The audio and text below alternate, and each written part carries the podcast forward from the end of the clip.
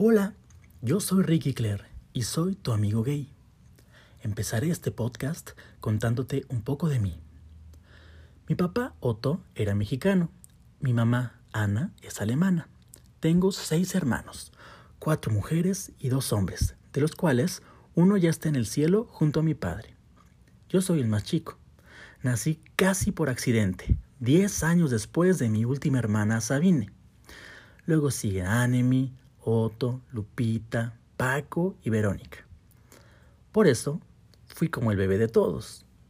Imagínate que mis hermanas le decían a mi mamá que fueran todas juntas a caminar alrededor de la colonia para que los vecinos vieran que de verdad era nuestra madre la que estaba embarazada y no alguna de las jovencitas hermosas que habitaban la casa roja que estaba en la esquina de la calle Mazatlán y Antonio Sola en la colonia Condesa. A través de los años, todavía hay gente que piensa que soy hijo de alguna de ellas. Fui un consentido de primera.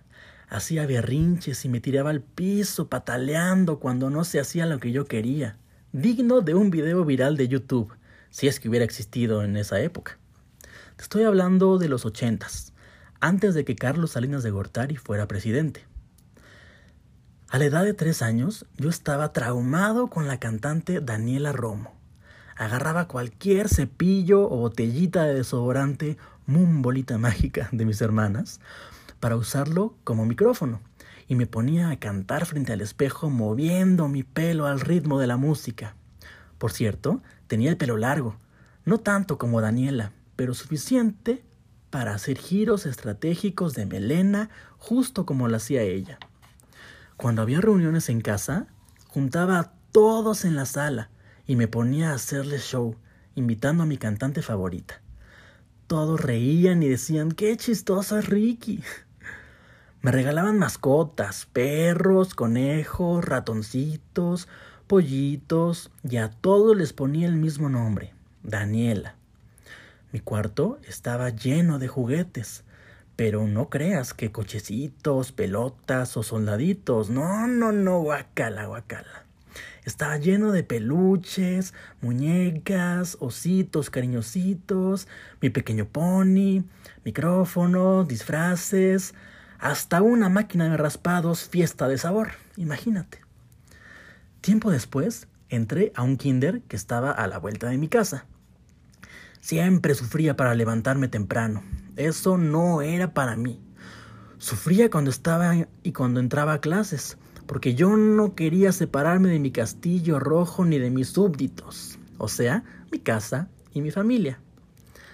En la escuela siempre me portaba bien, hacía lo que tenía que hacer, simplemente como un mero trámite. Solo quería que se pasara el tiempo para regresar a encerrarme en mi fortaleza, a jugar con mis juguetes. Un día, mientras desayunaba, mi cereal favorito, Rice Krispies con leche quick de fresa, le dije a mi mamá, Oye mami, me gusta Robertito, un compañerito del kinder. Ella se sentó junto a mí, me agarró suavemente de la cara y me dijo, Muy bien, Ricky, pero no le vayas a decir a él. No se enojó, ni mostró sorpresa, ni confusión, nada siguió con sus actividades con normalidad. Y pues yo también. El último día de clases, en el kinder, hicimos todos un bailable muy divertido, muy bonito. Y también muy jotito, con la canción Ni tú ni nadie, de Alaska. Todos vestidos de blanco, niños y niñas, todos con pompones, como de porrista, al ritmo de la música, sintiéndonos fuertes y poderosos, porque ya estábamos graduados y nos esperaba un reto solamente para grandes, entrar a primero de primaria. Ese verano me la pasé bomba. Mi papi trabajaba en la compañía de helados Holanda. Era ejecutivo de finanzas o algo así. Pero el caso es que nuestro refrigerador siempre estaba lleno de paletas. Paletas tropicoladas. Esas eran mis favoritas y también helados de todos los sabores. En el garaje de la casa había espacio para ocho coches, o sea que estaba grande, y yo lo usaba como escenario. Ahí actuaba obras de teatro con mis muñecos, hacía conciertos y hasta intentaba patinar artísticamente dando piruetas y brincos. Mis hermanas y también las señoritas que nos ayudaban a limpiar la casa eran mi público. Yo me sentía una estrella. Hasta en la puerta de mi cuarto me habían puesto un letrero como los que tienen los camerinos de las celebridades con mi nombre en grande. Luego, ya fue tiempo de entrar a la escuela. Un instituto católico marista solo para hombres.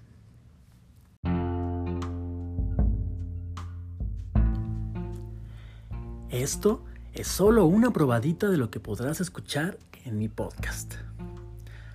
Bueno, pues hasta pronto amigo.